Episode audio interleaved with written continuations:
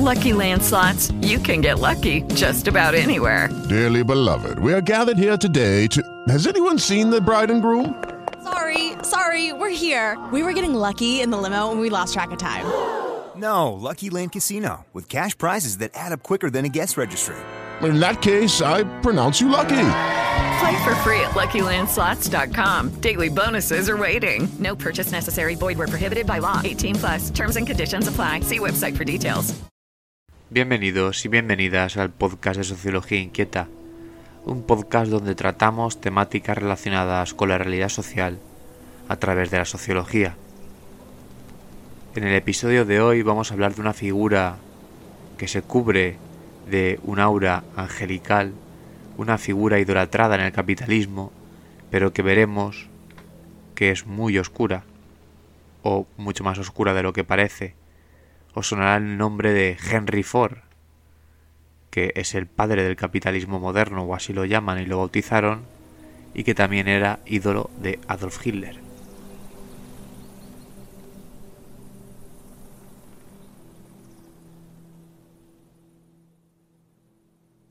Para quien no lo sepa, Henry Ford nació en Dearborn, Michigan, el 30 de julio de 1863. Es popular por ser uno de los empresarios más conocidos de la historia. Fue fundador de la compañía multinacional Ford Motor Company y pionero en la implantación de las cadenas de producción modernas, las llamadas cadenas de montaje, las cuales permitieron la producción industrial en masa. Además, se le acuñó el nombre a este modo de producir bienes estandarizados como Fordismo, en honor al propio apellido de Henry Ford. El modo de producción Fordista se caracterizó por una producción en cadena basada en el uso de maquinaria especializada, así como también, por ejemplo, la división de tareas, usar un gran número de trabajadores y unos salarios que comparados con la época eran más altos y considerados decentes. El Fordismo se empezó a consolidar a principios de los años 1930 y siguió siendo el sistema de producción imperante hasta 1970. Predominó, por tanto, de manera destacada en el modo de producción capitalista de bienes de consumo a nivel mundial. Y la figura de Henry Ford como la del propio Fordismo, fueron, por lo tanto, fundamentales para sentar las bases de la sociedad de consumo actual, en primera instancia en Estados Unidos y posteriormente, evidentemente, también se expandió su influencia al resto de Occidente y finalmente al resto del mundo. Por tanto, hablamos de una figura y un movimiento, evidentemente, o un proceso, mejor dicho, colectivo, que propició una revolución sin precedentes en las sociedades capitalistas. El método de Henry Ford entendía que al ofrecer salarios más altos de lo normal a los trabajadores, la productividad aumentaba. Y no solo esto, sino que el propio trabajador se convertía en un consumidor potencial de los productos fabricados en las empresas que ellos mismos estaban trabajando, generando así un círculo de crecimiento fundamental para el surgimiento de la sociedad de consumo. De manera simplificada, podría decirse que estos fueron los inicios de las masas de consumidores, masas que ahora pues cubren gran parte del globo terráqueo. Por tanto, como he dicho, la sociedad de consumo, al menos tal y como se entiende hoy en día, surge en ese momento. Cabe también mencionar que a la vez que se introducía el Fordismo como método de producción predilecto, surgía la mercadotecnia y la publicidad, más o menos en los años 20, y es fundamental destacarlo porque estos dos campos fueron de la mano y sin ellos no se podía entender el surgimiento del consumo de masas. Por tanto, así para para iniciarnos en la figura de Henry Ford, hay que entender que fue uno de los individuos más importantes e influyentes en cuanto al modelo de vida de su época, y este legado ha tenido un eco en todas las esferas culturales, sociales, políticas, tecnológicas, económicas e incluso militares del siglo XX. No hay que olvidar que Aldous Huxley, en su novela Un mundo feliz, una novela distópica que nos sitúa en un futuro hipotético donde Henry Ford era considerado una deidad.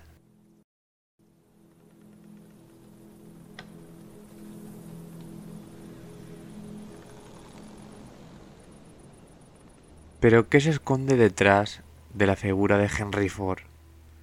El Fordismo y la figura de, Ford han sido criticados desde muchos puntos de vista económico, social, cultural, humanista, desde muchos, muchas aristas. Han habido sectores que vieron en el sistema fordista una nueva tipología de trabajo que era antinatural, que deshumanizaba y que convertía al trabajador en un autómata totalmente alienado de la labor que lo desempeña, al estilo de los modos de producción de los inicios de la revolución industrial. De hecho, la famosa película del actor y cómico Charles Chaplin, Tiempos Modernos, emitida por primera vez en cines en 1936, es un claro ejemplo de, esto. Si no la habéis visto, la recomiendo. Es una película muy vieja, pero que, que no pasa de moda. Esta película, de hecho, refleja, en forma de sátira, las condiciones laborales que sufría un trabajador durante la Gran Depresión a causa de la industrialización y la producción en cadena fordista. Y no obstante, por si fuera poco, existe una faceta aún más oscura en la figura de Henry Ford, que era su posición ideológica de extrema derecha, antisemita y cercana y afín a las ideas del nacionalsocialismo alemán, del régimen nazi. Para comprender la estrecha vinculación entre el nazismo y Henry Ford, hay que remontarse a los años 20. Por esta época, Ford ya había expuesto de manera pública sus ideas antisemitas, ligadas a su vez a teorías conspirativas sobre un dominio mundial orquestado por los judíos.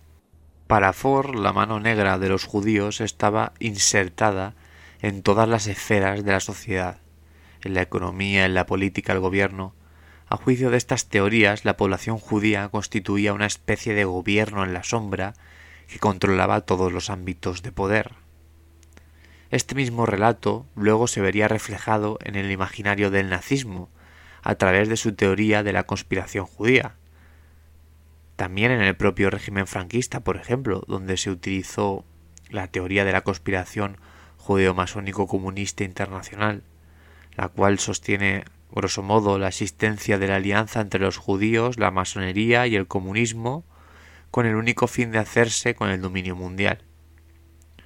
Las teorías de la conspiración y demás alegatos antisemitas no provienen evidentemente de Henry Ford ni mucho menos, sino que son muy anteriores. Se pueden encontrar, por ejemplo, textos antisemitas de estas características bastantes siglos atrás.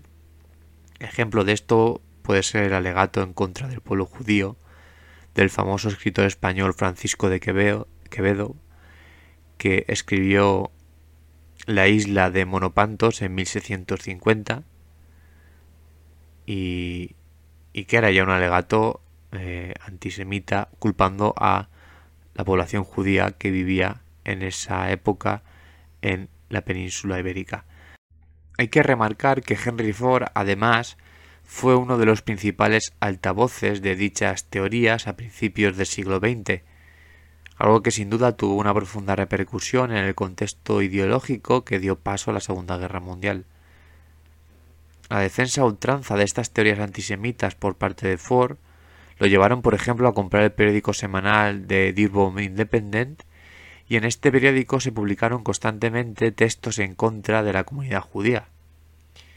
La mayoría de relatos que se transmitieron en este periódico iban encaminados a inculpar a los judíos de, la de las crisis económicas, de la Primera Guerra Mundial, exactamente la misma premisa que sostendría el Partido Nacional Socialista Obrero Alemán, o simplemente Partido Nazi, para lograr eh, el apoyo popular del pueblo en, en las elecciones políticas venideras de la década de los años 30.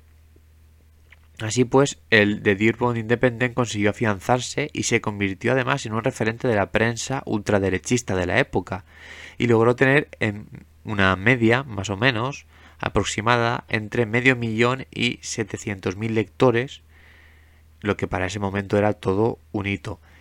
De hecho, la obra más notable de Ford en cuanto a su cruzada antisemita y de extrema derecha fue la publicación del libro El judío internacional, el primer problema del mundo, en el año 1920. Este libro, que fue escrito por el mismo Henry Ford, fue publicado en su periódico y tuvo una gran repercusión en cuanto a la construcción del relato antisemita de las siguientes décadas hasta el estallido de la Segunda Guerra Mundial. Es concretamente a causa de este libro que Adolf Hitler, líder del partido nazi, desarrolló una profunda admiración hacia Henry Ford. Diversos historiadores, como Stephen Watch, afirman que Ford es una figura clave para entender las ideas que dan pie al surgimiento del nazismo. Su influencia en Hitler es tal, para que nos hagamos una idea, que durante la estancia del dictador alemán en la cárcel en el año 1924, tras el intento fallido por parte de Hitler de un golpe de Estado, Hitler escribió su conocida obra El Mein Kampf, utilizando en este libro gran parte de los argumentos y de la información que Ford ya había plasmado en el Judío Internacional. Incluso Hitler le llegó a dedicar dos capítulos dentro del libro, siendo Ford el único estadounidense nombrado en dicha obra. Pero además la admiración de estos dos personajes no se quedó en el plano ideológico, sino que Henry Ford recibió, por ejemplo, la condecoración de la Gran Cruz de la Orden del Águila Alemana, que era la condecoración más alta que el Tercer Reich otorgaba a una persona extranjera, y a su vez, por ejemplo, en el 50 aniversario de Hitler, el dictador alemán obtuvo 35.000 Reichsmark, que era la moneda oficial utilizada en Alemania en aquella época, lo fue hasta 1948 de hecho, provenientes de la, de la Work AG, que era el nombre de la filial alemana de la empresa de automóviles Ford, siendo este un acto que además fue muy criticado, evidentemente, por la prensa y parte de la opinión pública en Estados Unidos. Después de la Segunda Guerra Mundial, Henry Ford intentó limpiar su nombre y alejarse del antisemitismo y, de las vinculaciones de, mm, de su ideología con el régimen nazi. Incluso quiso cancelar la difusión de su libro El judío internacional, pero no lo acabaría consiguiendo del todo. Y no solo esto, sino que en la actualidad el libro es uno de los más populares entre los grupos neonazis actuales.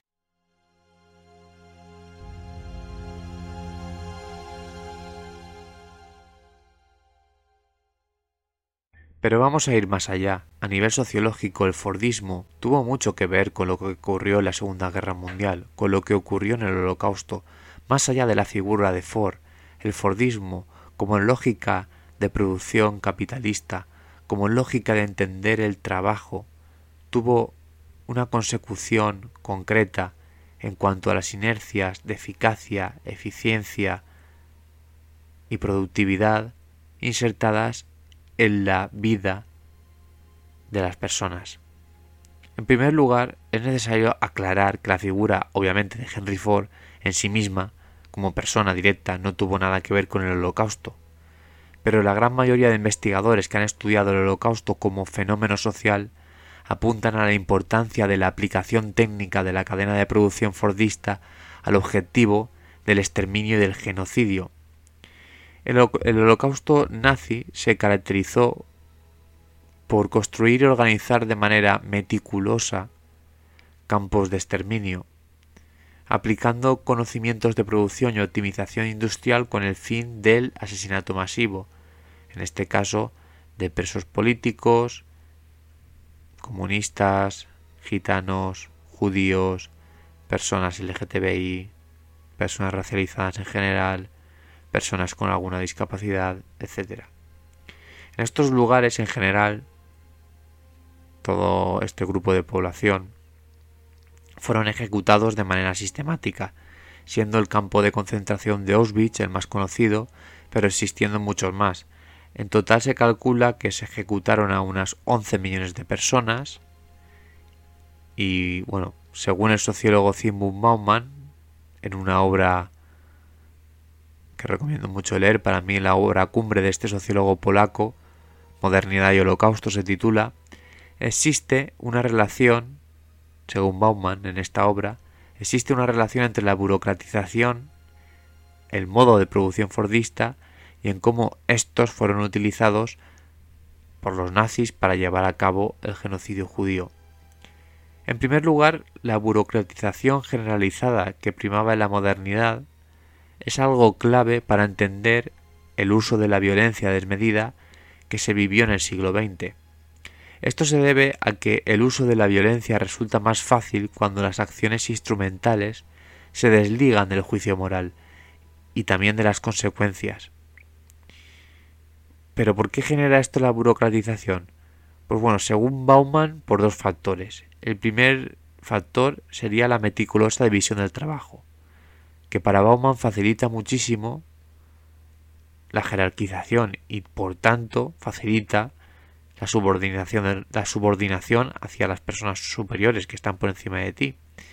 Y el segundo factor hace referencia a la sustitución de la responsabilidad, en este caso moral, por la responsabilidad, en este caso técnica.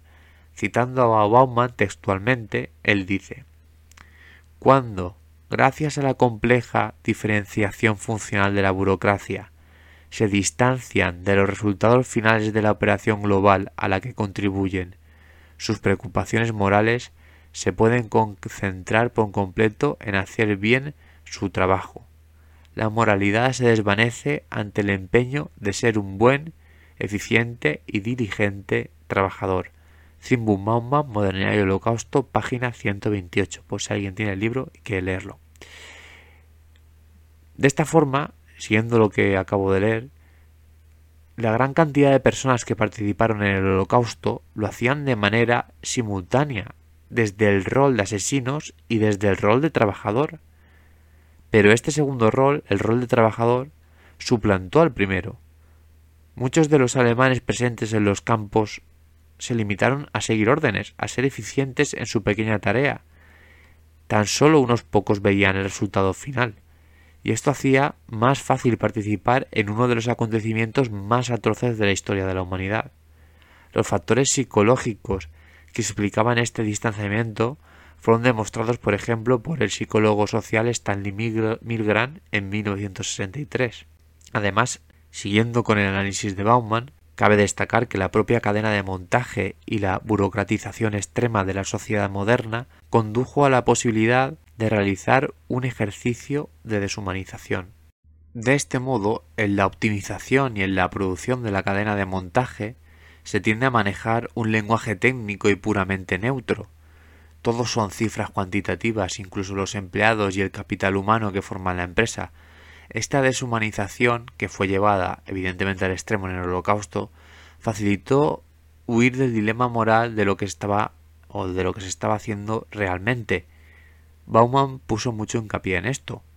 Por supuesto, a todo esto se le suman los prejuicios existentes hacia la población judía, los elementos deshumanizadores que tiene todo conflicto bélico en sí mismo, o, o la ideología nazi de extrema derecha que impregnaba la sociedad manipulando a la gente en contra de ciertos sectores de la población, entre otras variables. Por tanto, aunque el holocausto sea el ejemplo más claro de deshumanización, como se puede observar en el trato a los judíos desposeídos de sus ropas, rapados, marcados y tratados como objetos inertes, con el único fin del exterminio de estos, también se encuentran en la actualidad este tipo de comportamientos deshumanizadores. Solo hay que mirar hacia Palestina actualmente. Por ejemplo, cuando un soldado se refiere a una persona que va a matar como un blanco, o cómo la industria cárnica habla de las vacas, ovejas, cerdos, caballos, etc. Animales que usan para producir carne como piezas y ya está, simplemente piezas. vemos cómo las lógicas deshumanizadoras se esconden detrás de esta lógica extremista de la producción industrial, siguiendo insertas en los discursos actuales y pudiendo generar catástrofes y sufrimiento a escalas que se escapan en muchas ocasiones al entendimiento individual, pues forman parte desgraciadamente de fenómenos mucho más complejos de, entender y traspasados por la violencia más atroz que existe, que es la violencia colectiva. En conclusión, para acabar, creo que es necesario pues entender y destapar estas lógicas y su peligro y comprender realmente qué fueron estas figuras tan poderosas en la historia y tan veneradas en el capitalismo como Henry Ford, con un lado oscuro, imperdonable y que no debe ser jamás olvidado, teniendo que quedar por el bien de todas y todos al descubierto.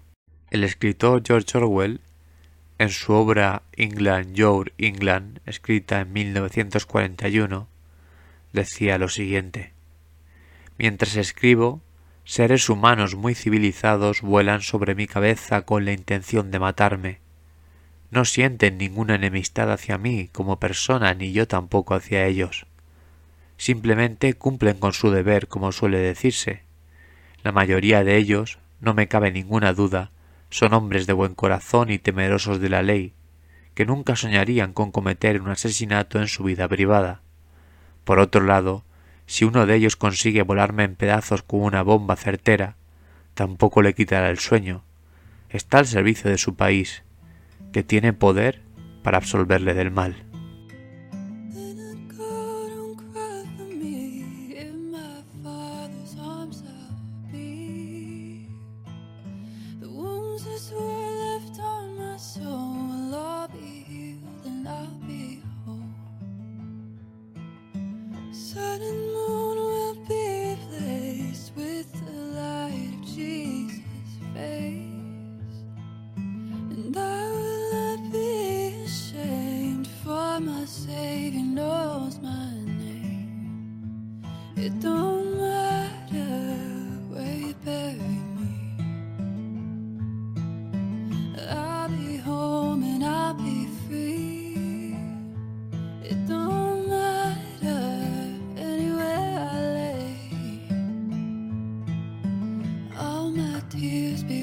away.